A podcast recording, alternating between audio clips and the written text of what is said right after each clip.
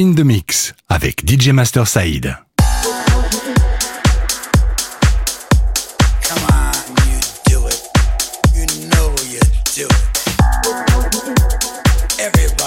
does it. I just did it. I'm ready